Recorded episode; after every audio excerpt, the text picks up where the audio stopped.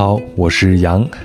那从四月二十五号第一百五十三期从香港出发后呢，已经好久没有给大家汇报我的行程了啊。那那期节目推出时呢，我是在马来西亚的吉隆坡。那在此之前，我走过了香港、菲律宾和文莱。那在此之后呢，我又去了泰国、新加坡、印度尼西亚和东帝汶。现在呢，是在越南的河内。那这一路上呢，我是一边走一边寻觅有趣的嘉宾来录制节目。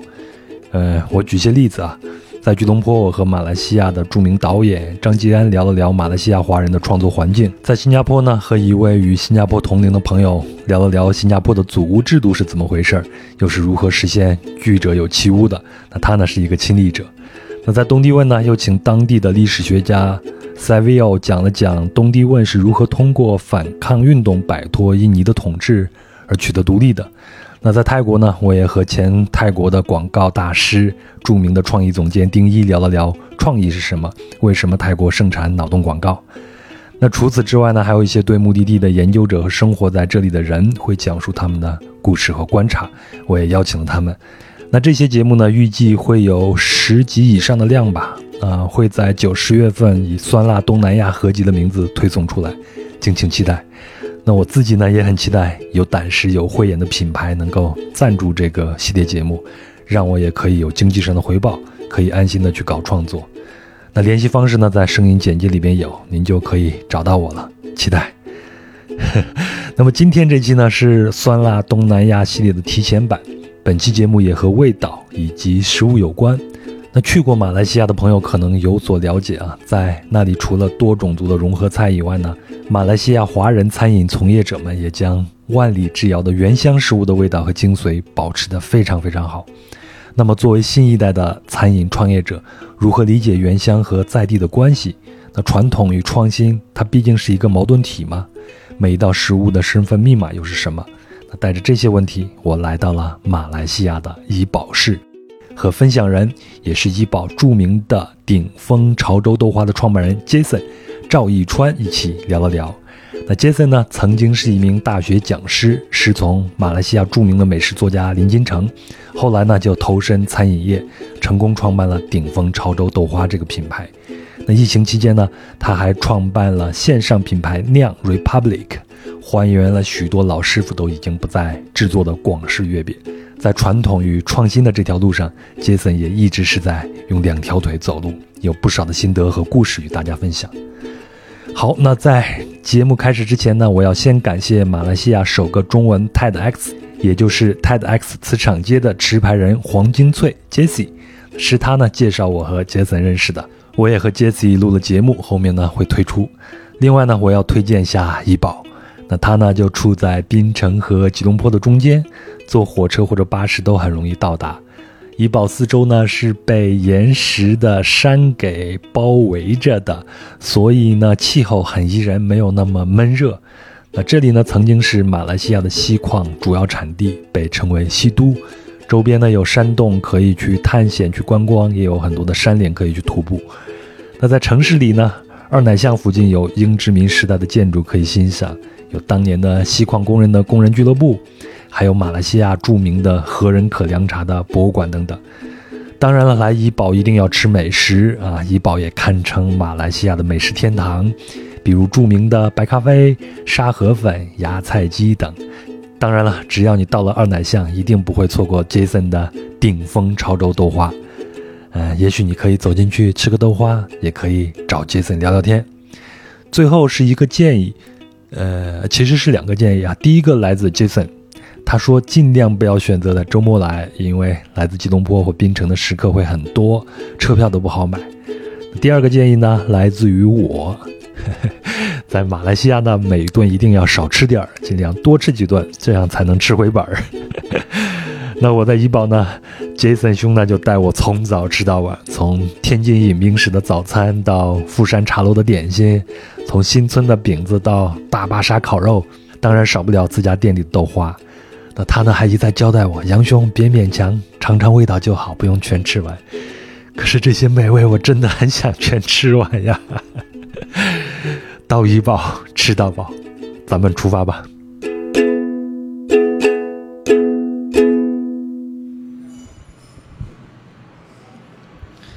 呃，现在特别开心，因为吃饱了。我现在是在马来西亚的怡保，那我对面坐着的是怡保著名的顶峰潮州豆腐花的创办人 Jason。啊，请 Jason 给我们装欧洲的听友打声招呼。嗨，大家好，哎，杨兄好，欢迎来到怡宝。Jason 兄，特别感谢今天早上带我们去吃富山，然后这今天早上这顿，我觉得我应该是吃到了。我人生中吃到的最好的广式点心，哎呦！但是我觉得最棒的一点就是你你在带我们去吃，然后你给我们讲了很多很多。啊，就是关于食物它的构成，以及你如何去品鉴它这种啊层次感啊这些。是是，的确，很多时候我们在吃一样东西的时候，除了吃好吃跟不好吃之余呢，其实食物还蛮好玩的。就是你可以留意到说一些店家里头的一些细心、对用心的一些要求跟追求的一些要给顾客体验的那一个精神，我觉得是蛮特别的。是，然后在这个追求。至于呢，我觉得更更好玩的就是有一些店家呢，还保留着一些传统的一些做法，在呃容易这一个，同时也融入了一些在地的一个元素。对，嗯嗯。所以这两天跟你在交流的时候，你屡次提到说对传统的这个传承啊，那咱们就先追根溯源一下。我第一个问题是，Jason，你是一个吃货吗？不是，我是一个贪吃贪纯粹贪吃。其实我觉得是只是一个呃吃饭工作者吧。嗯，我们与其说一个，或者是人家觉得说吃货啊，或者是一个美食家，我们并不是。嗯，我们只是从中在吃当中呢，我们更了解呃好吃不好吃之余。它底盘后面的这一个所谓的故事，它的来历，哦，甚至老板他想带出来的一个讯息是什么东西？这个我觉得说，呃，底就是一个，就像我们看到那个所谓的 iceberg 一样，对，我们看到的食物都是在那个二十八线，然后我们除了二十八线，其实底面的八十 percent 呢，嗯。其实是很精彩。对我稍微解释一下，这个 Jason 刚才这段话，就是说我们看到其实是冰山上面的那一部分。对。我们看到冰山上面那一部分呢，只有百分之二十。对。但是剩下的百分之八十，其实它是在水面之下的。是。啊，在马来西亚我们都叫 percent，其实 percent。好，另外一个问题啊，Jason，你是一个福州人对吗？对。嗯。然后现在在你的家庭里边。你们的家里边平常吃饭吃吃的这些饭菜，还有很多福州的这种风味在传承吗？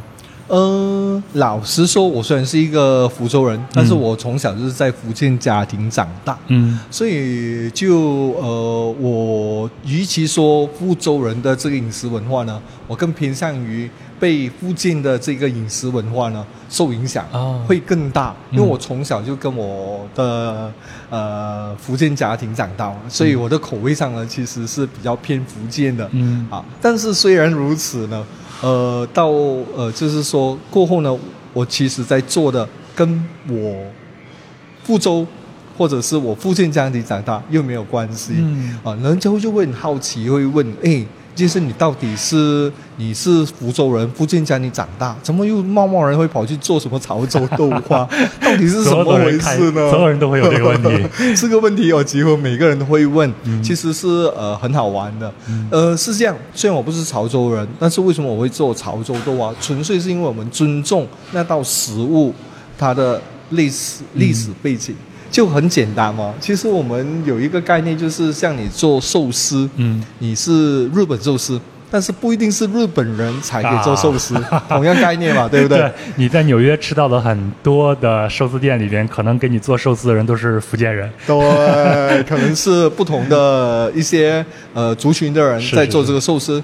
同样的，做西餐的不一定是洋人在做西餐给你吃啊，华人也可以做西餐，印度人也可以做这些西餐，马来人也可以做西餐，同样的一个概念，只是我们比较习惯说你是什么人就做什么人，还或者说是很多人会有。这种概念，就是说你是一个什么呃地方的人，你做那个食物才是最正宗的。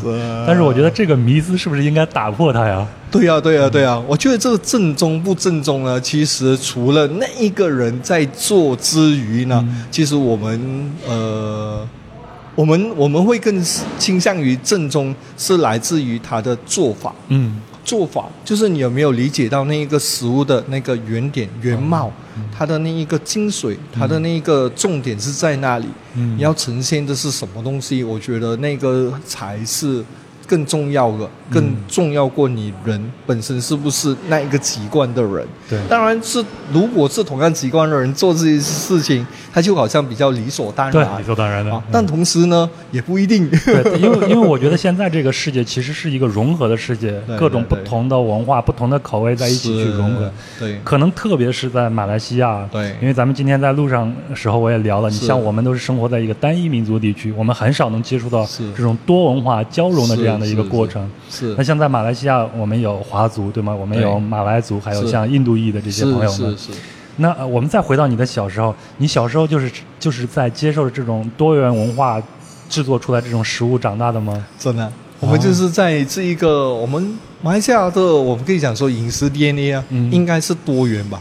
哦，跑不掉多元，就是我们餐桌里头，可能我们吃的是可能是一个哦，我们说我们炒一个印度。或者是所谓的妈妈炒面，但是印度妈妈炒面呢？你看来就好像是一个印度人的这个元素，但确实上是不是了？他用的这一个炒面，如果你去回到印度原乡，也可能找不到。对，是的，肯定找不到。我去印度旅行的时候，其实我吃到那些炒面，其实它都是中式炒面那种风格，但是没有听说过你说的这个什么妈妈。所谓说妈妈炒面啊，印度炒面啊，这一些是不会在印度原乡找到的。啊，刚好这一些元素呢，我可以讲说是旧元素新组合来到这个地方，然后这些元素就凑在。一起就变成了我们所谓的这个印度的这个炒面，或者说 mee goreng。其实里头的元素很好玩。通常 mee goreng 呢，它一定是会用到黄面。黄面呢，其实就是那种黄面，是其实是福建人的碱水黄面啊，啊，其实就是一个很华人的元素啊。然后你也可以看到说，在这个炒面里头呢，它有加了这一个所谓杂物。杂物呢，其实就是一个呃面粉的一个面糊制成的这个杂物，是印度人常吃的叫 pakora，所以里头这个会加上了这个杂物，印度的风味，对印度的风味在里头。哦，然后再加上什么东西呢？再加上了这一个马来人的三宝。哦，所以你看这一个三种元素不同种族群，它就形成了这一道食物叫做 mee goreng 妈妈。这个 mee goreng 妈妈呢，就是很受我们三大种族的这个欢迎的。哦，所以就是三个种族的人都都很爱吃，都呃都算是一个。呃，三大种族很受欢迎的一道美食了。嗯，哎，那你说到这个呢，我我我们这两天吃，你带我去吃的这些地方，我发现基本上都是我们华人在吃。嗯，就是其他有族的这些朋友们会来体验我们这些。啊，中式的这些餐饮吗？其实，在马来西亚呢是会有的，尤其是早前哦，呃，一些马来人有族他们会呃经常到一个地方，就是我们的茶餐室。哦，我们茶室呢，其实尤其是海南人的，或者我们叫做海南狗比店，就是海南的经营的茶室，几乎都是有马来人。很有信心就走进去吃，虽然他可能没有哈辣，OK 啊，但是他就会走进去吃，因为他们相信，因为几十年的这个历史文化、饮食文化，因为以前的马来人就很常去这个海南咖啡店喝咖啡、吃早餐、吃面包，所以就变成形成了这一个文化。所以虽然没有哈辣，他们还是会走入进去。嗯，呃，甚至有趣的是，我据我了解，很早前的这一个海南茶室里头哦。呃，他们如果你卖一些荤的或者是一些肉类的，OK，其实只要他们不碰，他们还 OK 的，嗯，啊，他们还是可以，他们只要不吃，他们还是可以容许的，嗯，但是现在呢，可能就呃比较。有一个呃规矩，就觉得说我们就不碰那一个，我们就有卖那个东西，我们就不进去了。嗯。但是以前呢，其实我们可以看到，呃，马来西亚的一个饮食文化还蛮和谐的，就是三大种族给聚在一起，而这个地方呢，就是茶室了。嗯。尤其是海南人的茶室。对，说到这个茶室，我给大家说一个知识点，这也是。杰森兄告诉我的说，我们在马来西亚看到这些所有的茶室，基本上都是海南人在经营的。对对，因为海南人好像是进入到我们马来西亚是属于比较晚的这一支。是的，嗯，是的。呃，其实我们早前马来西亚很多行业呢，都是跟籍贯有关。嗯。哦，刚好就是像杨兄讲的，我们马来西亚的这一个状况呢，就是海南人是比较迟来到马来西亚，然后这一些人来到了之后呢，一般上他们都会到洋人的家庭。嗯。啊，打工，啊，然后或者是在船船上打工，对，所以在打工的工作其实都跟餐饮有关，嗯，都是做主厨的，对，所以海南人就是从那边学了很多这一个厨艺，加上他们这一个洋人的饮食文化等等的，就做了一个结合，然后这一些人呢，就是可以说我们马来西亚茶室的第一代，呃，海南人所。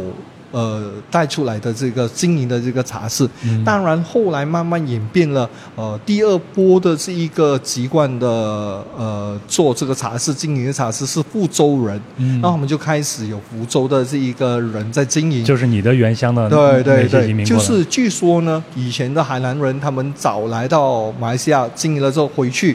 然后有一些咖啡店呢，就会顶到，就就会被呃这些福州人，嗯，就是呃顶下来做之类的。所以可以讲说，如果回潮回回看这个茶室的这个历史，海南人是第一批，第二批可能就是福州人了。哦，就像比如说在槟城，尤其是槟城的这一个茶室，除了海南人。其实很大部分的都是福州人哦，是这样的缘故。当然，现在已经不分你我，不分籍贯，嗯，什么人都可以经营茶室的一个状况了。对，所以这也是昨天我问了你一个问题嘛，我说。在整个马来西亚，大家的餐饮会不会以这种啊原乡来划分？比如说潮州菜呀，或者是什么福福州菜啊这样子？你说其实都是一个融合的这样一个状态。是，呃，虽然它会有一些是所谓的专卖，可能说卖一些籍贯菜，比如说潮州粥就真是卖潮州粥的，啊，海南可能就是卖一个海南茶室的。但是如果在茶室里头，除了海南人的食物，其实你可以更看见的好玩的地方呢，它到一个某个地方的时候。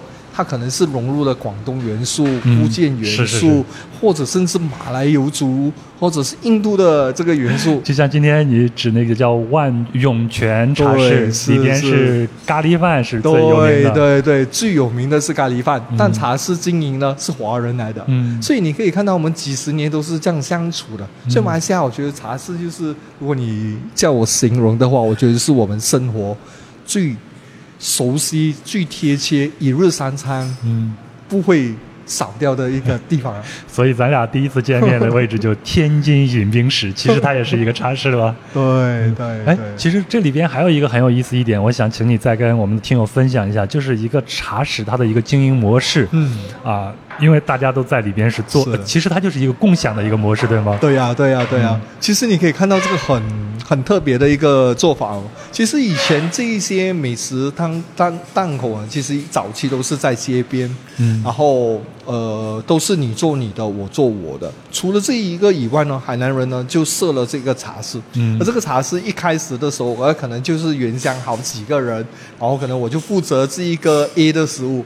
然后我可能同乡就负责 B 的食物，对对对，C 的食物，我们就凑在一起。如果一家店租下来，可能是一个呃 commitment 很重，所以他们就想到这个模式，这样我就做各自做各自，但是我们就集在集合在一起的一个地方，就是同一个地方呢，就去经营了这个东西，所以就变成了一个早期。我觉得说，如果讲共享模式的话，我觉得说茶是是呃在马来西亚是最典型的一个例子了。是啊，之前。呢，就会看到有一些说法，就说我们中国人做生意就是一窝蜂。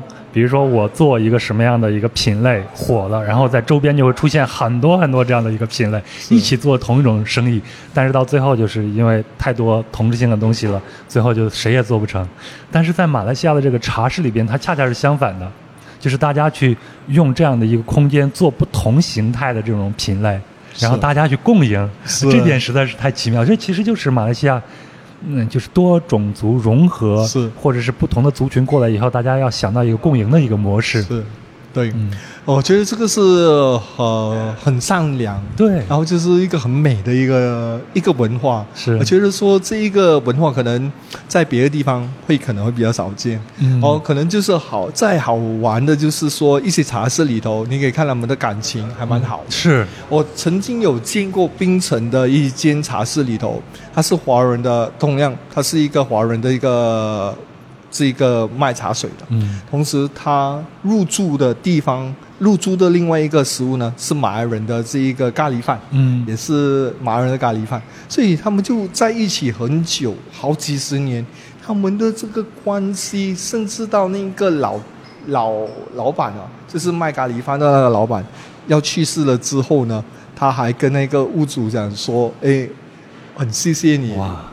呃，我们在一起这么久了，我我还是希望说，呃，这一个生意可以让我下一代也可以继续保留这个关系经营下去等等的。所以你可以看到说，它除了是一个共赢模式，它可以讲说马来西亚早期不同族群一个很温，就是怎么讲说，很就就就怎么讲说。非常包容，对对，非常温馨对一个很好的一个磁场。嗯，是。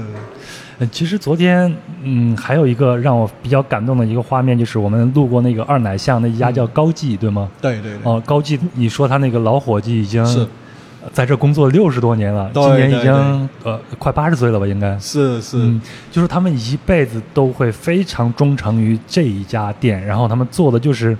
啊，街坊邻居的这种生意，是我很感兴趣一点，就是他们的这种感情的绑定是用什么样的东西把他们给绑定的这么？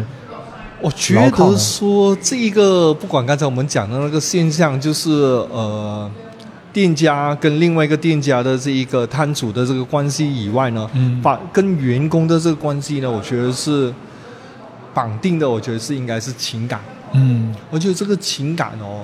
让他们可以绑在一起，这种情感，我就是说，在现代应该现在的餐饮企业里边比较少见了。现在餐饮企业，你如果要去绑定这种情感，可能需要的是股份 多。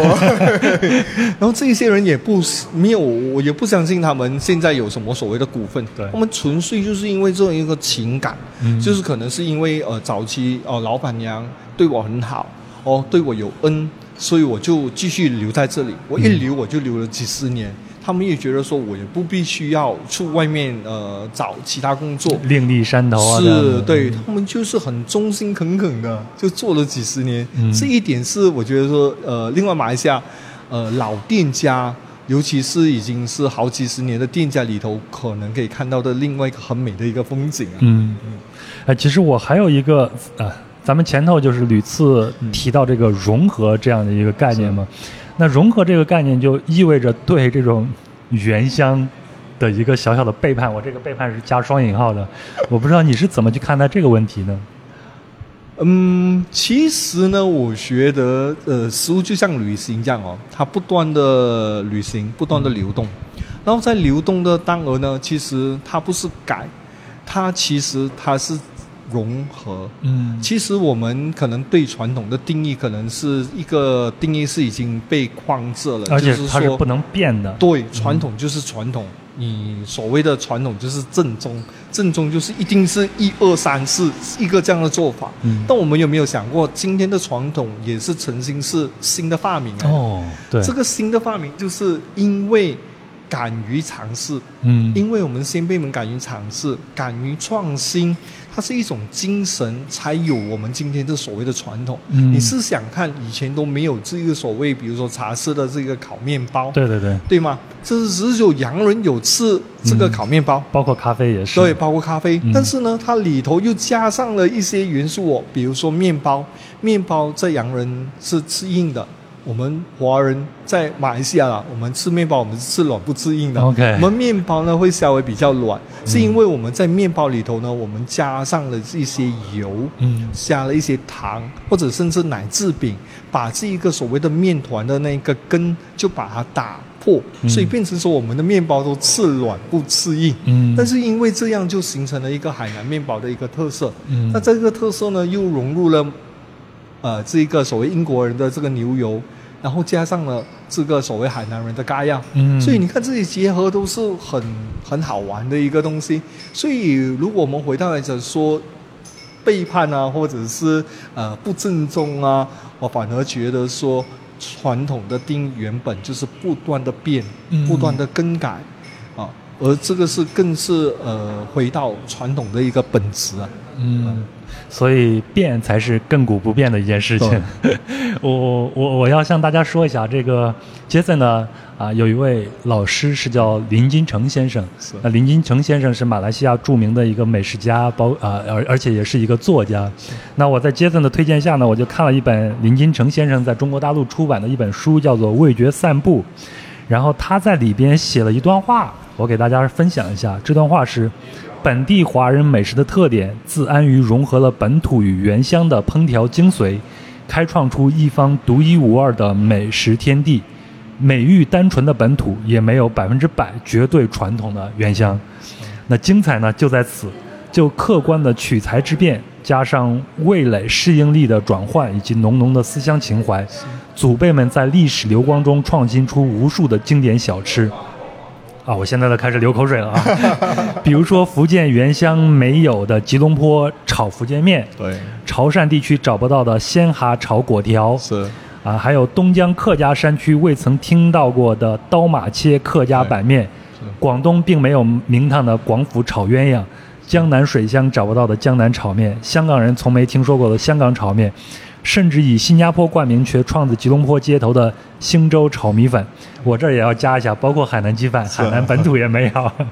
那这些美味都来自于时间的累积，交织着时代发展中不断创新与守旧的权宜智慧。是，如果还有人去追问马华食物是否断奶，那简直是多此一举了。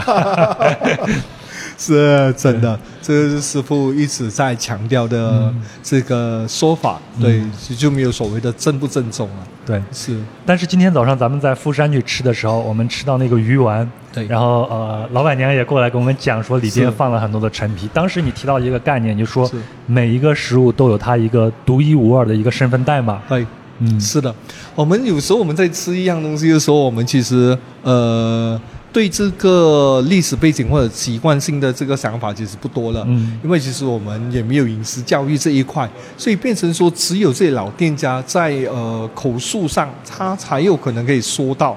如果你讲说现在这新一批的这个餐饮者呢，可能他也未必说，嗯，说到或者甚至他可以坚持这些做法，是因为他本身都没有这个脉络，他也没有这个情怀，对，所以他就比较难。就像比如说富山。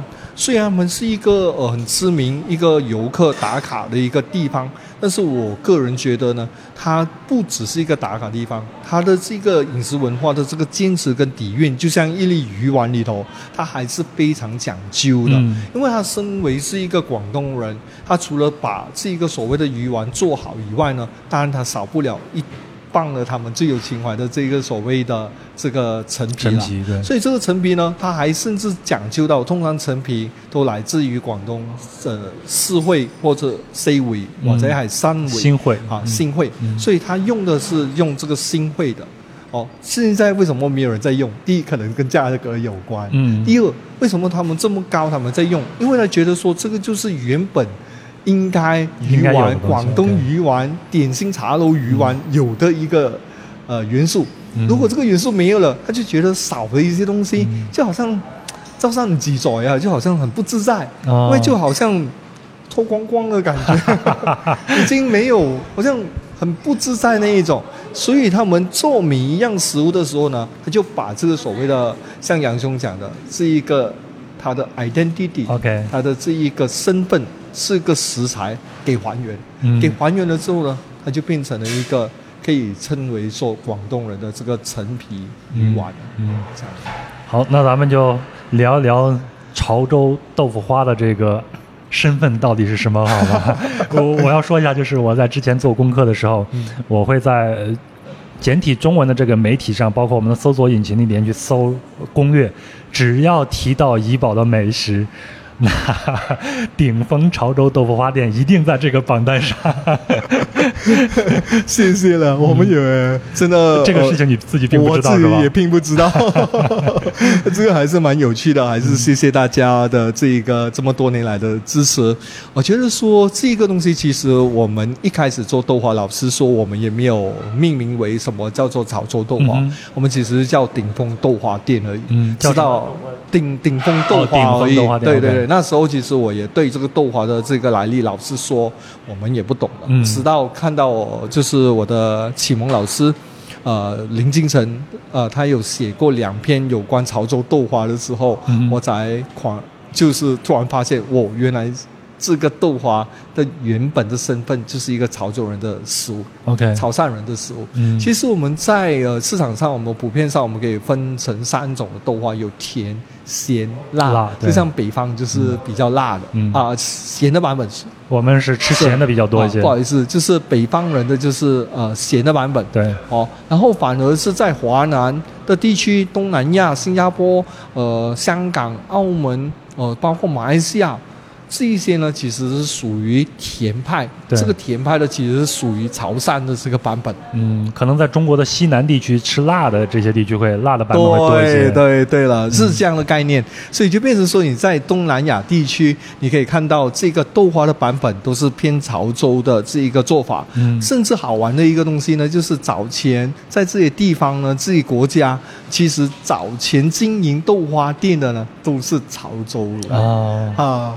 是，所以潮州人都是在做豆浆、豆花这一块，它就有一点像潮汕人来到这些地方呢，就有一点像豆花下南洋的那种感觉，就会把自己家乡的味道给它带过来，这是一个顺理成章的一件事情。是，对，因为原本他们就熟悉的一个东西，他们就是要呃。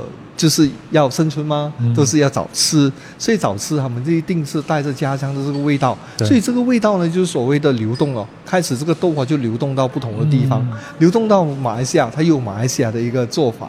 在马来西亚有一个很好玩的一个做法，是我们有一道呃豆浆的饮料，它是结合了这一个所谓仙草，这一个就是黑白的这个混合。这个黑白混合其实我们有一个当地人的一个。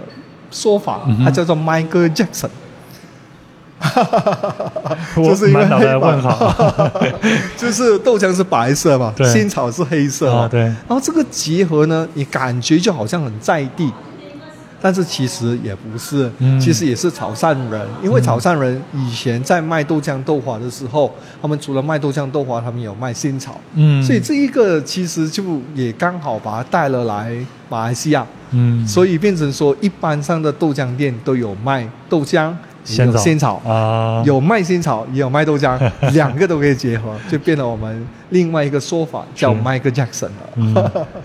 哎，说到这个豆腐花，其实，在之前我也跟杰森兄我们讨论了一下，就豆腐花和豆腐脑到底怎么个区别法啊？是，嗯，没有一个定论。我目前在网上看到一种说法，它的先后顺序应该是豆浆、豆腐花、豆腐脑和豆腐，也就是说，啊，豆腐花比豆腐脑要稍微的再软糯一点。后面的豆腐脑会稍微再硬，再加工，它就变成了真正的这种豆腐了。是，嗯。我觉得应该哦，老实说，我也没有吃过呃豆腐豆腐脑，但是我有从照片来看呢，它应该是属于豆花跟豆腐之间吧？对对对，因为它也呃豆花应该是比较软一点，嗯，然后豆腐呢是稍微比较硬一点，但是我看到的这个豆腐脑，网上看到的，它其实是属于在中间，有一点是豆花，但又还没有去到豆腐那一种的状况。对，呃，其实看起来也很像豆花，看太像了，啊，有点。像豆花，对，所以它还是比较嫩的，对，比较嫩。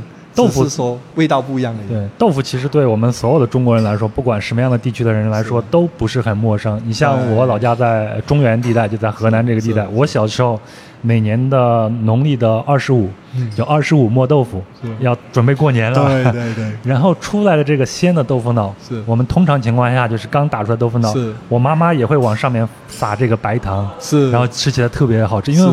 我的小时候属于物质还比较贫乏那个年代，那糖对小孩子来说有致命的这种诱惑，特别。但是我们真正去吃豆腐脑，都是吃这种咸的。做早餐用的时候是吃咸豆腐脑。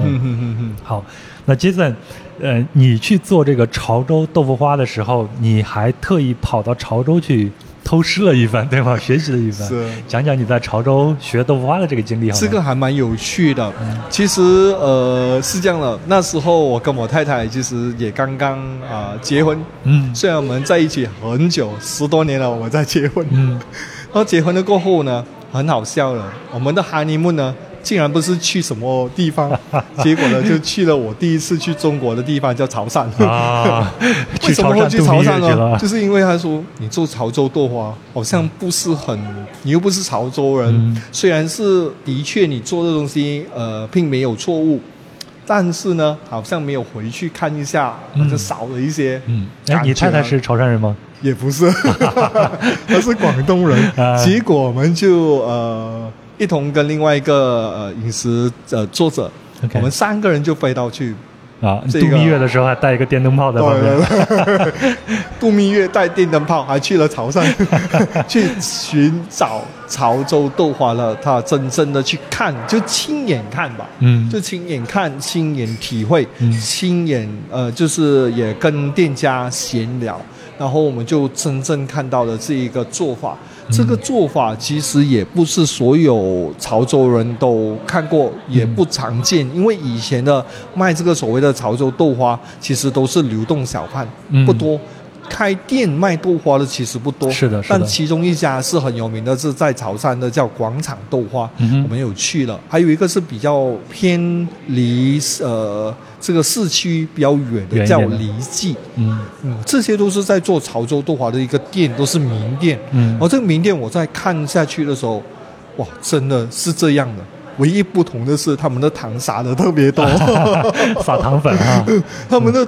撒的糖粉特别豪迈，嗯，就是他们吃的，其实我也有跟一些呃自己潮汕朋友在聊，其实我们吃的不是吃豆花，嗯，他们吃的就是一个感觉跟一个情怀，尤其是糖。为什么是吃糖呢？我们就觉得现代人可能我们在讲糖这一个部分。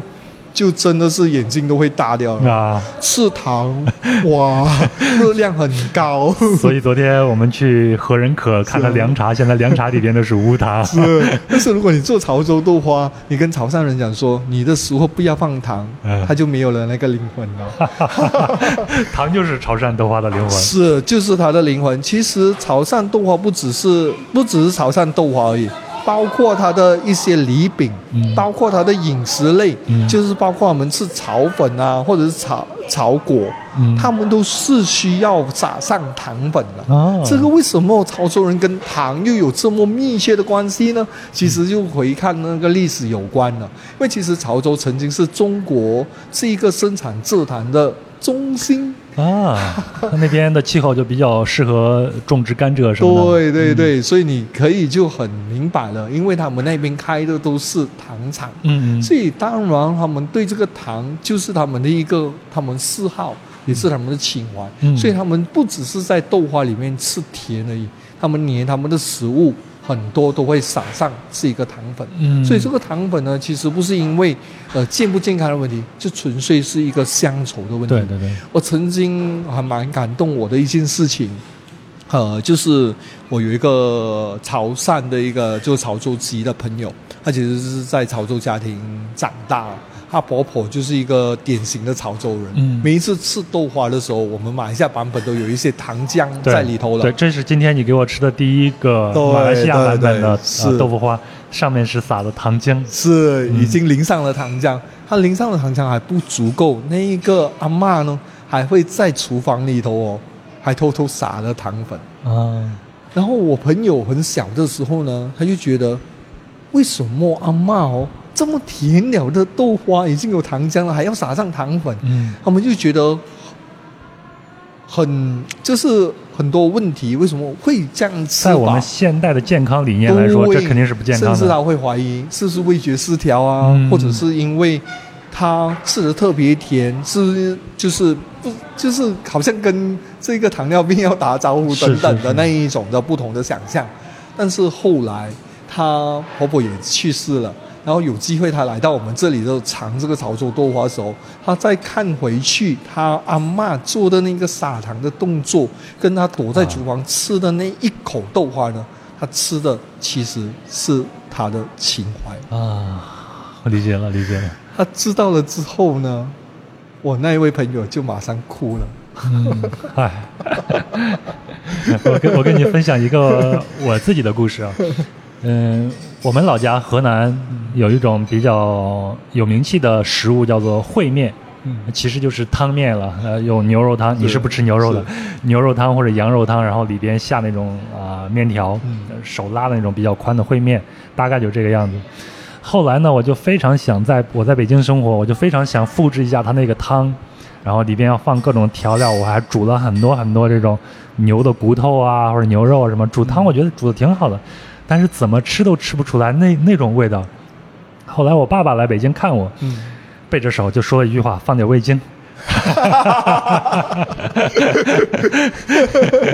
然后我只要把那个味精放进，那个味道一下就出来了。可是你知道，在我们现在呃讲究一点的餐饮的话，他会告诉你，我们这里边没有放味精哦，是纯天然的这种味道。可是我小时候吃的那种感觉。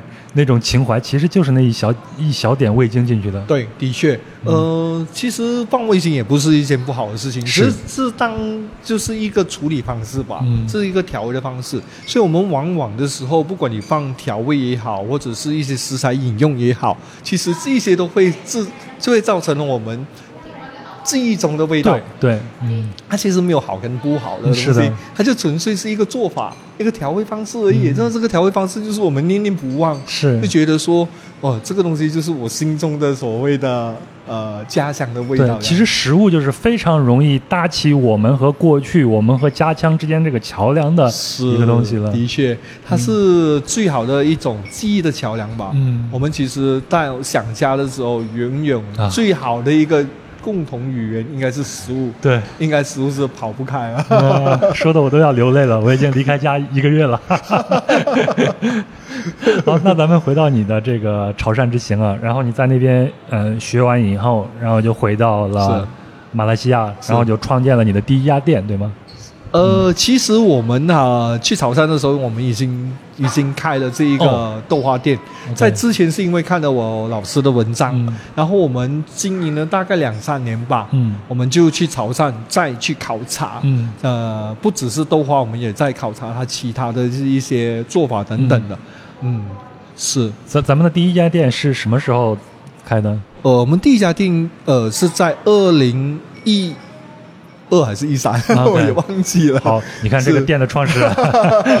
我们第一家店是在二零，应该是一三年吧。OK，啊，一二年，sorry，我们是在二零一二年，在呃那时候在我工作的一个地区叫金宝，我们就开了第一家店。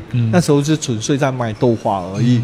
是，呃，然后我们在二零一五年刚好有这个缘分，然后我们也刚好要成家，然后也买了房子在怡保。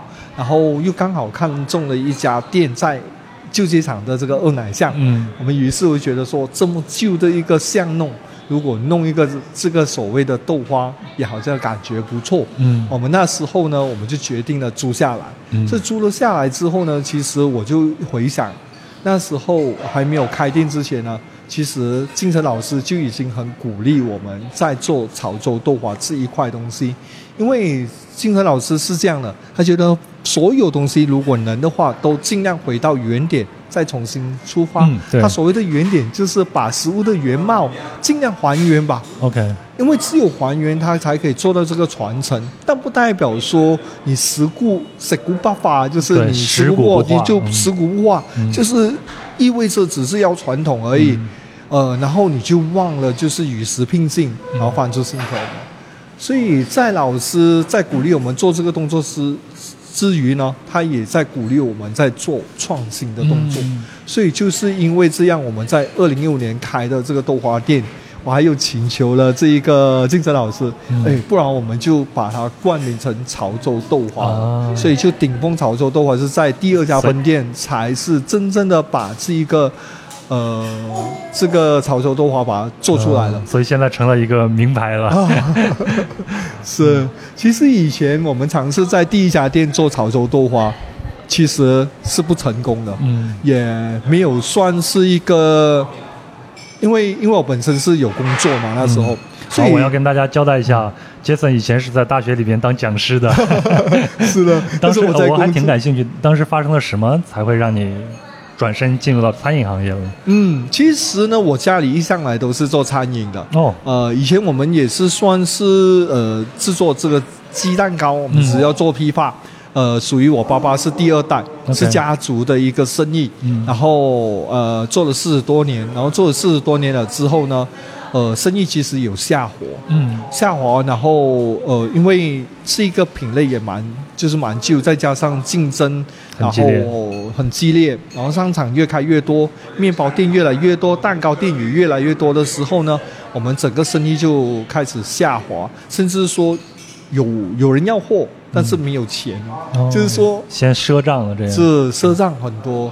呃，有一件事情就是让我还记得了，就是因为有人要很多货嘛，我们就大量去做那一个货，但是没有钱收。有一次过年的时候要过年了，但是货拿了，但是没有钱拿。我爸爸还要花了一个钱买李兰，然后去跟那个厂商说：“哎，过年了，送你一个李兰，就希望说可以讨回一些钱。”结果李兰送出去也是一样没有钱拿。所以就去到这种的地步的时候呢，呃，妈妈其实也，呃，就是说也觉得说这个行业有点难了，嗯，很难的时候又应该要怎么做呢？已经没有一个想法，所以没有想法的时候呢，就那时候妈妈很爱吃豆花，我家里很爱吃豆花，不然我们就从这个豆花开始，所以妈妈就研究了好多年，然后但就没有这个勇气去做这个豆花，嗯。直到说生意越来越。不理想的之余呢，就没办法，我们就做了这个决定，啊，哦，哎，其实听起来还是蛮蛮蛮蛮感动的一件事情。其实就是我们到了一个，简单来说就是被逼出来的，要进入到这个行业，是是，要重新开始。还有一个很好玩的东西，为什么会去做豆花呢？其实是因为那时候，当时妈妈其实他们没有想太多。如果你从事了一个行业，从事几十年，你要叫换一个另外行业，换另一个地方，嗯，其实很难的。所以呢，他就会呃，就是很多朋友都是会做一个动作。当你去到这个瓶颈的时候呢，他们就会有一个字叫做跳飞机。跳飞机其实就是到国外啊，澳洲啊，打工啊那一种，然后。我因为我家里只有三个人，就是我爸爸妈妈跟我是独生子，嗯，然后我妈妈跟我讲说她要跳飞机，我就放了一句狠话，我就说你敢你就跳了，你跳了我就不认你妈妈了。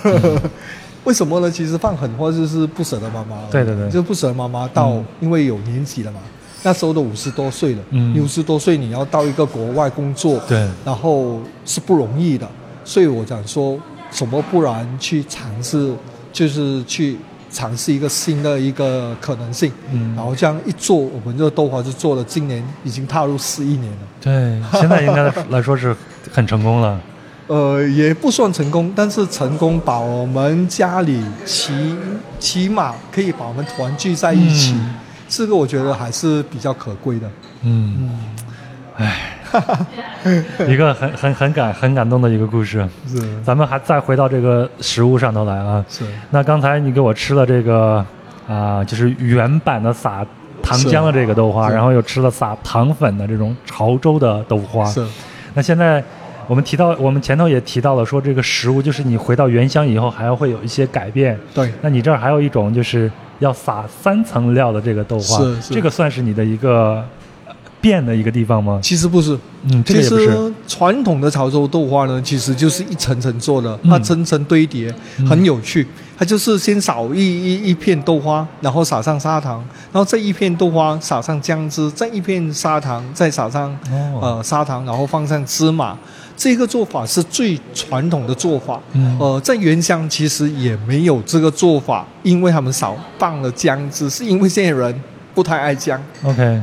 OK，这个里头的做法呢，其实有两个，呃，我觉得蛮得意、很很有趣的一个地方。为什么潮州鲜贝会做成这一种的版本呢？其实呢，是一个很贴心的。为什么？你想想看哦。第一，因为你吃豆花，如果上面只是纯粹糖粉，你吃到下面是没有味道的。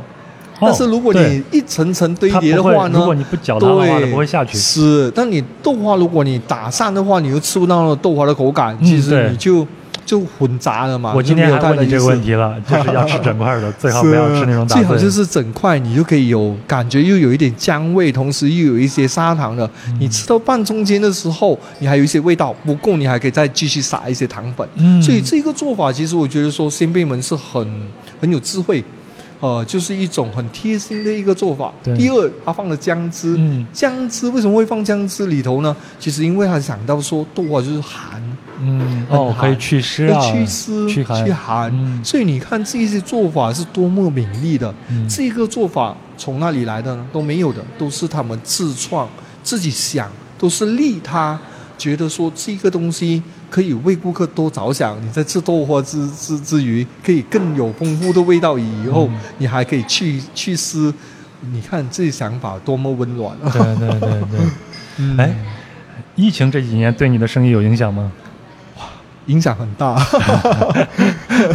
尤其是我们在呃这个游客区，我们的顾客都是几乎九十五个 percent，嗯，都是来自于外客。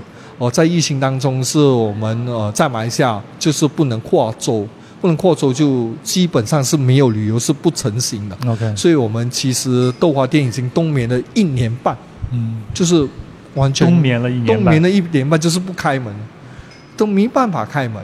整个街场呢，一点钟茶室已经关掉了，没有人了，完全没有人做外卖。我们这一个品类呢，老实说还有一点难。就是因为说，第一对第一它不是必需品，你不吃豆花不会饿死，没问题。第二，你打包回去吃了，可能在期间太长了，那个口感呢，其实也没有很好，是所以就变成说我们在外卖也措手不及，也做不到什么东西，所以我们就只好忍耐一年半。这一年半你咋过来的？是。也亏了很多钱，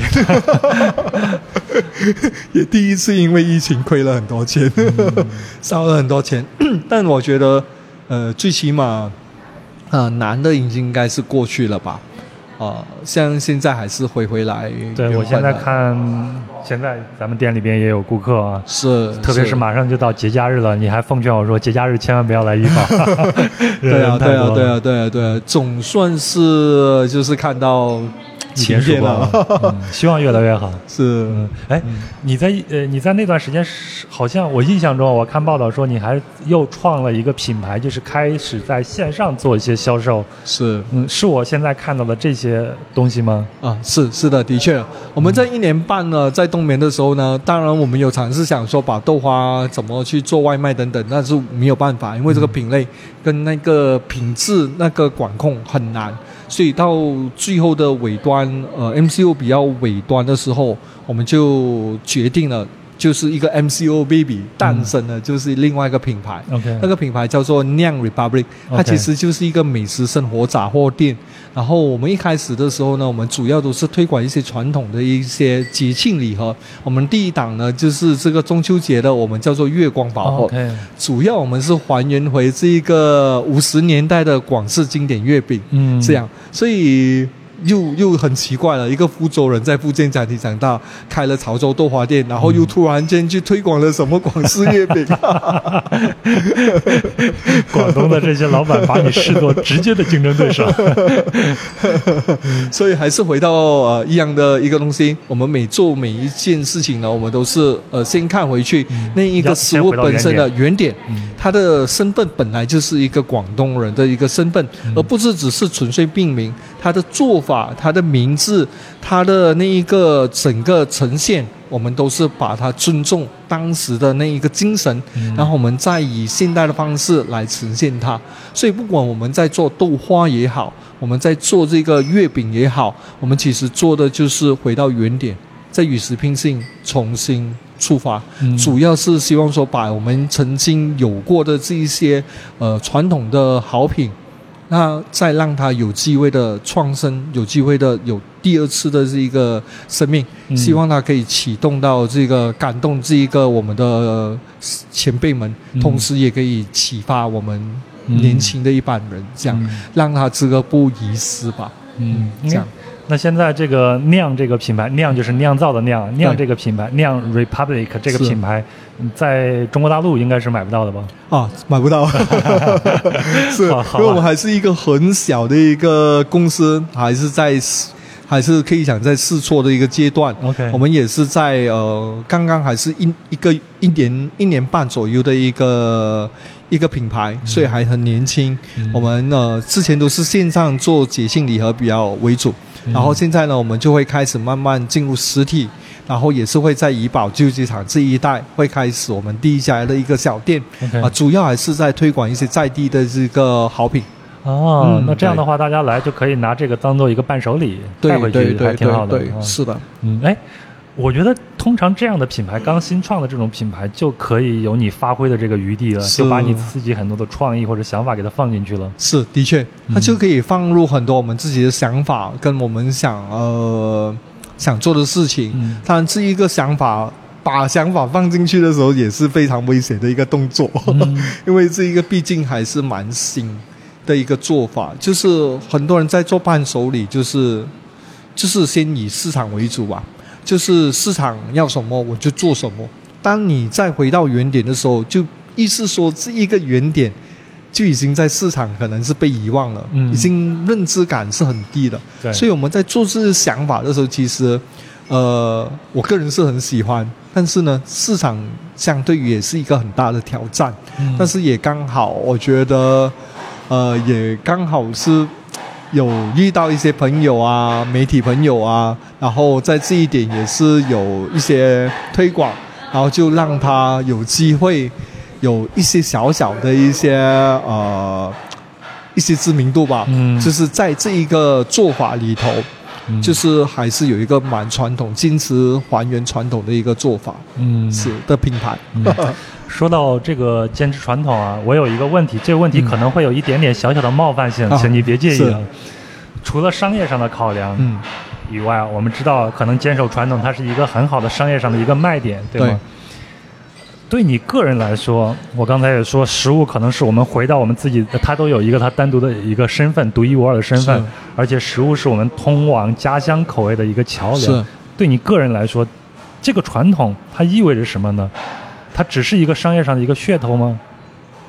我觉得呢，这一个所谓的传统了，它不只是一个商业的一个方式。嗯，你也可以觉得它是一个方式，但我觉得还是要回到来，为什么要把这个传统放进去？嗯，其实放进去的时候，其实如果你要为什么我们这样讲好了，为什么这个传统会被遗失？因为它太难。制作过程太难，嗯，哦，你要找那个食材太难，嗯，所以在这一个东西的时候呢，你为何为什么人还要把这个传统放进去？因为这个放这个传统进去太过重了，所以这个太重的时候呢，就变成说商业他们不会考虑这个想法，因为他们商业就考虑的快，而我放进去不是因为要把它差异，而纯粹我希望说这个东西原本就有的哦。因为好像有一些人就觉得说，哦，你这个品牌酿有一点感觉是文文创，我不觉得它是文创。其实我们是回到原有的一个，就原有就有这些产品了。嗯。但是那时候当时候也没有所谓的文创人你才可以买啊，文化人才可以买啊，文青你才可以买这一个东西没有啊？其实它就是一个平民百姓的一个产品，只是因为时间上的这一个。呃，改变，然后是一些东西被遗忘了，我纯粹把它带出来而已。带出来，你问我为什么会做这件事情？很多人问我做这个事情，我也不懂，我也不知道它结果会是什么。纯粹我觉得说这件事情就好像有一一把声音一直在呼唤我，嗯，应该要做了，是，这这个是非常奇妙的。可能你会觉得哇，真的有这么奇妙吗？我不知道。我也不知道他会走向哪里，但我只知道说做这件事情，呃，我个人是很开心的。他不是至于赚了多少钱，而是我觉得说他跟人与人之间，他做了一个很好的连接，很好的连接。嗯，很多食食物也好，礼品也好，它就变成说食物是食物，人是人。嗯，它现在的这个呃连接呢，越来越远，几乎是没有连接的。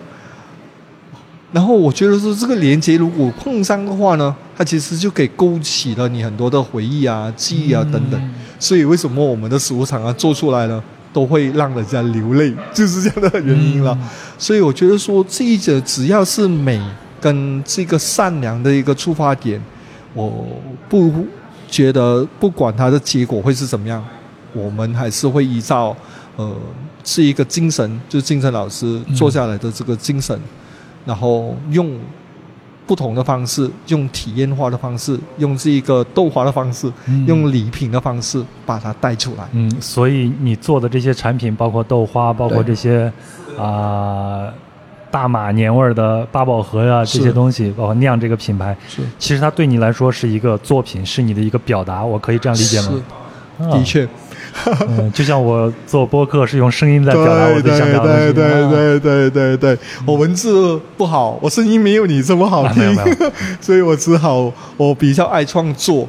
呃，可能呢也跟我我的背景有关，就是我本身以前都在呃修这个行销，我也在大学的时候教行销这个课程，所以我就呃刚好把行销的一些做法跟点子融合在一起，然后让它。呃，就是让这个旧的一些产品啊、好品啊，有机会再重新把它就是带认给大家认识。嗯，这样。其实，嗯，就这两天咱们接触下来，包括你带我去看的这些店啊，包括咱们今天早上吃的富山，包括你这个，包括我在槟城接触的一些餐饮行业的朋友啊，我都会觉得大家其实都是对这种质量。非常非常的看重，对这种材料非常非常看重，对这种细节非常非常的看重，这点可能就是马来西亚的食物非常独特的一个身份了。对我来说是的确，然后这一种坚持这种身份呢，其实也慢慢的越来越少了。嗯啊，其实坚持这些人其实其实是少数民族，少数民族就是说这种人太少了，因为要坚持这个传统，其实。因人而异，因为其实怎么样都好，你还是从事一个商业，其实很多都是以商业考量为主，还是要生存要发展。生存发展没错的，嗯，就如果你讲说很细节，然后还是拿捏得很好的，还有的小镇的一些地方，还是一些老店家，的确还在做着，嗯，这个也是在马来西亚饮食还是觉得蛮可贵的一个地方。嗯，你会觉得这些老店会慢慢的消失吗？会，你有这样的担忧？的确会这样，会有这样的现象。所以哦，有一个饮饮食朋友、饮食作者朋友呢，就想说，他每次来到马来西亚，还是台湾的朋友，每次来到马来西亚，他都会说要吃赶紧吃啊，没有的话就可能吃不到了。这个是事实。也是不变的事实。嗯，对，因为我自己的观察也是，包括我我们去吃的这些茶室呀，一些老牌的老店啊，你会发现里边的从业者相对来说年龄都很大。对对对对对对。然后一些年轻的他们就是在做传菜送菜这样的一些工作，但真正掌勺的其实都是那些年龄比较大的人。对对对对。这个也可能是跟这些老呃这个食物的这一个所谓的认知跟知识，呃，就是还蛮有关系的。因为年轻的可能就是对这一方面也没有很熟悉，嗯，所以就只有老店家对这一些的执着跟知识，才能做到今天的所谓的味道。嗯。好，反正咱们就希望越来越好，也希望有像杰森这样的能够承上启下的人越来越多的出现。我看到你这个店里的顾客还有这种满墙的这种明星的照片，我觉得呃真好，一切都慢慢的在往好的地方在发展。是，对对，都往好的地方发展，也很感谢杨兄。没有，我们节目还没完呢，因为我们毕竟是一个 旅游节目。是我今天来到了怡保。虽然我这次在怡保待的时间还是蛮短的，但是以后有机会我会再回来。那就先请你一个怡宝的女婿啊，我要跟大家说一下，他其实不是怡宝人，但他是一个怡宝的女婿，已经在这住了很长时间。是一个怡宝的女婿，给我们介绍一下怡宝这个城市，简单的介绍一下，然后再给我们介绍一下来到怡宝我们要看一些什么，然后吃一些什么，好吗？嗯，你可以把你自己的店放进去。呃，来到怡宝呢，其实呃。哦，我会建议说，呃，当然不要就是他选购。其实医保很多在本地人来讲，或者是一些游客，可能就是一个他选购的一个地方。他选购就是说我来就是吃吃下一些食物，呃，可能吃下芽菜鸡，可能吃了鸡丝河粉，可能尝一下点心，吃一些豆花，然后就走了，买了一些伴手礼这样。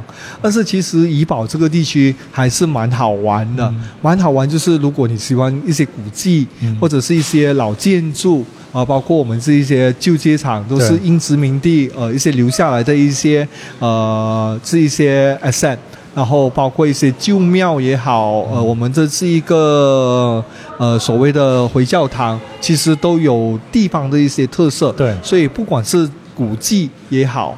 呃，在这个山洞的这个大自然的这个旅游也好，嗯，甚至是食物是不用讲了，对，我觉得是都是非常的这个全面的。嗯，然后这个地方，呃，当然也是呃，当你们要去槟城的时候，或者去 KL。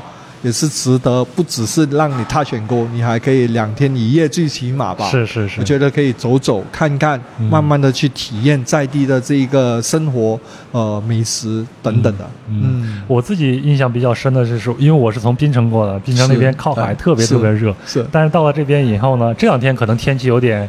每天下午都会下场雨，是，而且整个怡保它是一个山城，是，好像好几面都环着环着山，对，然后气候就相对来说就舒适了好多，是是，然后整个景色看起来也是不一样的。对，的确讲到这个山城呢，其实我们呃怡保呢，其实也很多旅游景点呢都跟山洞呢有关的，嗯。啊，其实这里山洞还是蛮特别的。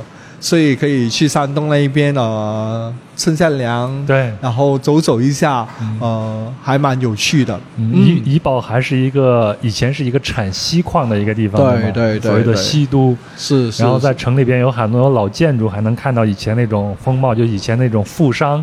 啊，留下那种老建筑。是，尤其是在旧街场这一带呢，你还可以看到，就是因为我们是以前是采矿为主嘛，所以我们还可以看到，比如说韩真别墅，对，哦，这一个地方呢，其实就是早前客家人戏矿家的这一个所谓的 club house 啊，哦，就是他们的这一个所谓的那个叫做俱乐部，嗯，做里头呢，他们就可以打下麻将啊，然后抽下烟啊等等的，嗯，然后这个博物馆呢，其实现在还是有开放的，只要预约你就可以进。去了，同时在呃这些呃老街，除了除了这个韩金韩金韩金别墅，就韩真别墅，它隔壁就是一个和仁可，嗯，和仁可呢就是大马人的熟悉的一个凉茶品牌，然后它也是有一个对，它有一个博物馆，里头也可以大概了解说他们第一家店。跟他们的历史是怎么开始的，这个凉茶售卖等等的，所以其实，在怡保我觉得还是蛮丰富的。除了食物以外，你也可以来一场古迹的一个呃旅程吧。对，像昨天你带着我们去那种二奶巷，其实怡保是它是有大奶巷、二奶巷，还有三奶巷这样。这这可能是在所有的旅行攻略里边你都能看到的。是。关于它的名字也有两种说法，第一种就说是以前。啊，这种富商有钱了以后包养的这种所谓的二奶三奶，是。但是另外一种我自己比较取信的一点就是说，呃，原来有一个富商，我忘了他叫名字。姚德胜。哦，对，姚德胜。然后他为自己的大房太太、二房太太、三房太太在这条巷子里边买下了一些产业。是。啊，但是现在就是很多的商铺在里边，然后你能看到很多这种南洋风格的这种建筑，而且在这里边有很多的密码，你可以去。去解解读一下，比如你昨天给我指那个建筑上头有一个圆的铁盘这样的形状，对对对，其实它是最早的一个。保保险对吧？是以前我们 我们现在可能也没有所谓的那个 policy 保单，对，而且保单可能都是电子版的吧。但更早前没有纸也没有电子版的时候，其实他们就是很纯粹，就把那个铁片直接放到那个建筑物，因为以前建筑物跟还是很多用到木木的，所以因为怕被烧了之后呢，你那个所谓的保单也可能被烧掉，对，所以他们就很很很好玩的，就是把那个保单直直接钉上了他们的那个柱子里头，嗯，就在正中间。如果真的万一被烧了之后，他就看着那一个那个铁片是不会被烧毁的，是，他们就依照那个来做赔偿。其实很好玩。所以有时候我们在看一些游客区，我们觉得说，哎，打卡地点。其实我觉得说，每个地点它都有它的这个发现，嗯这个重新发现的时候，你会觉得特别好。所以只是说我们在呃旅游当中呢，我们也可能停下脚步。慢慢的去看，慢慢的去感受一下，哦，也多一点好奇心，可能你会带来更多的是一个不同的体验。对，而且我感觉就是来到这边，因为语言上基本上没有什么问题，你只要碰见华人面孔的，你都可以跟他讲华文，大部分都可以讲的。是，嗯，所以你完全可以停下来跟他们聊聊天。对，也许他就会给你讲很多很多你不知道的故事。是，嗯，这个我觉得是在马来旅行，在怡保旅行最棒的一个部分。对对对对对，呃。我觉得这一点就是真的是呃，除了就打卡以外，真的就像杨兄讲的，其实聊聊天是最。我觉得也是另外一种旅行的体验吧。是你这样才可以融入到这一个所谓的当地人的一些生活想法，还蛮有趣的。可能跟你聊聊，呃，像杨兄讲，聊聊汽车啊，对，呃，跟聊聊一些政治啊，跟人聊聊一下最近发生什么事情，你会觉得说那种感觉就是。我觉得另外一种的旅游的一个方式吧，是是啊，蛮好玩的。对，而且你刚才说这种景点的地区啊，包括咱们吃东西也同样是如此，对吧？你像今天你带我去那个富山，对，通常大家都会认为这就是一个游客去的，但是你带我去了以后，发现里边有很多非常好的东西。是是的确，我觉得所有地方，呃，包括我自己，可能我也去了无数次。但我也不可以觉得说我认识那一个店家，或者是我完全都懂，我完全都吃过。嗯，其实我每一次去吃的心态，我都包，就是带着我每一次都是新的。OK，为什么我会是带着这种心态呢？因为这个心态，我每次去你会有重新发现。嗯，因为东西吃不完了。他的一家店家可能有百多种的这个点心类，对，而且他也在不停的在往里边加入新元素，对对对，你也没有可能一次叫百多样的这个点心吃，但每一次吃你都有不同的感受。可能今天吃的味道不太好，不代表说以后不给他第二次机会。你再去吃的时候，你会发现，哎，这个好像很好，哎，哎，这个很特别，这个里头加了这一个东西，我觉得说就多了一份乐趣吧。就除了在吃以外。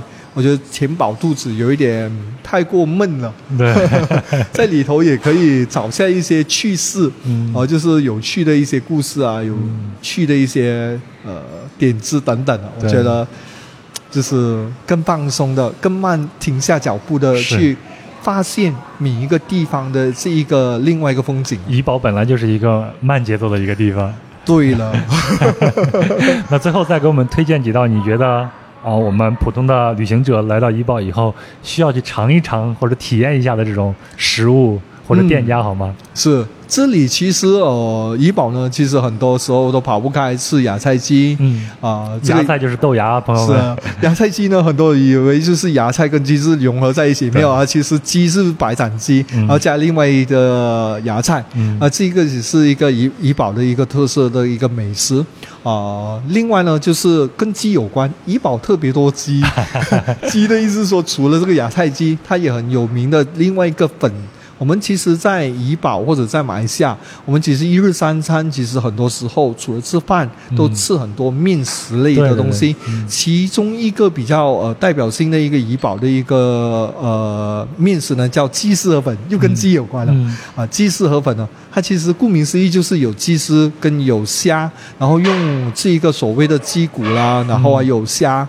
然后去熬的这个汤，我们就变成了怡宝的一个叫做鸡丝河粉。嗯，然后当然在怡宝呢，有很多人他们都会买伴手礼，这个伴手礼又是跟鸡有关，这叫做这一个所谓的盐焗鸡。嗯，啊，这个盐焗鸡，盐焗鸡呢，它其实就是加入了这个当归，这其实一个当归盐焗鸡还蛮好吃的。所以呃，除了这个鸡以外呢，当然你可以尝下一些点心啊。嗯，呃，我们这里有很多不同的点心店，哦，我们有有有。呃，老店啊，就比如说富山啊、明阁啊，哦，我们有这一些都每一家，你问我哪一家好，我觉得每一家都有它自己的特色，每一家都有它的这个很好吃的东西，就看你喜欢吃什么，你就走进那一家，我觉得都没有好坏之分，对，只要你喜欢都 OK 啊。当然，你可以去找一些茶室，哦，旧街场就特别多茶室，呃，不管你去吃喝牌咖啡啊，啊，有南香啊。有新元龙啊，可以试下炖蛋呐，对啊，这一些东西都是呃比较代表性怡宝的，对，所以我还是那个建议，就如果没有当地朋友带你的话，完全不用担心这个事情。你就随便走到一家店里边都不错的，然后就去吃，对吧？然后去探索探索适合你自己的口味。是，如果店家那个时候还不是很忙的话，你完全可以跟他聊聊天。是对，也许店家会告诉你很多的东西，很多的故事。是，的确，只要你开口问，是只要你开口问。非常感谢杰森，这次来怡宝可能是我在马来旅行中非常难忘的一段经历了，因为这次你可能带我开启了我的美食之旅，就是让我上升了一个层次。非常感谢谢森，也非常感谢杨兄来到了怡宝，有机会再来，我们再一起发现怡宝。一定一定好，那咱们这期就这样，拜拜，拜拜。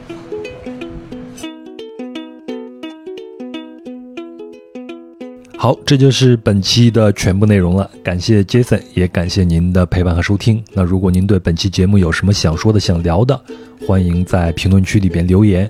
我们的节目里边提到的相关细节图片都会在公众号“壮游者”的文章里边展示，请您微信搜索并订阅“壮游者”就可以了。另外呢，您可以通过公众号文章下方的喜欢作者来进行打赏，也可以通过小宇宙或者喜马拉雅来进行赞助。那如果您有商务合作的需求呢，请邮件至壮游者艾特幺六 dot .com，或者添加微信壮游者二零一八。那如果您要加入壮游者听友群，也请添加壮游者二零一八，也就是壮游者的拼音全拼加上二零一八。那邮件呢就是壮游者的拼音全拼加上艾特幺六 dot .com 就可以了。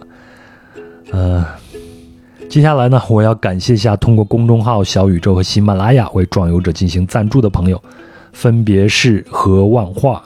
陈晨晨，HD 六二零幺七七二，啊，陈月，Kino，太阳系搭车客，哇，这个真不简单啊！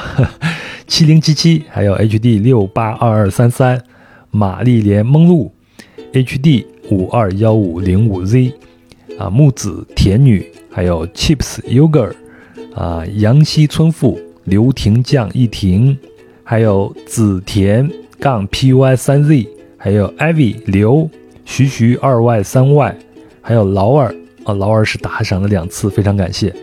还有横渡大海的嗷，就是嗷嗷叫的嗷。还有 l y n h z 难度一下，还有 m o i r a 蒙小平，l l i n g 寻常燕彭家耀，还有球球 rebecca 西北偏北 k，还有 L N N。轱辘鞋啊，那就是这些朋友，非常感谢大家，无以为报，只能努力的去做节目来回馈。那我们这期就到这里，啊，天气是越来越热了，祝您随时随地能吃上冰镇西瓜，咱们下期再聊。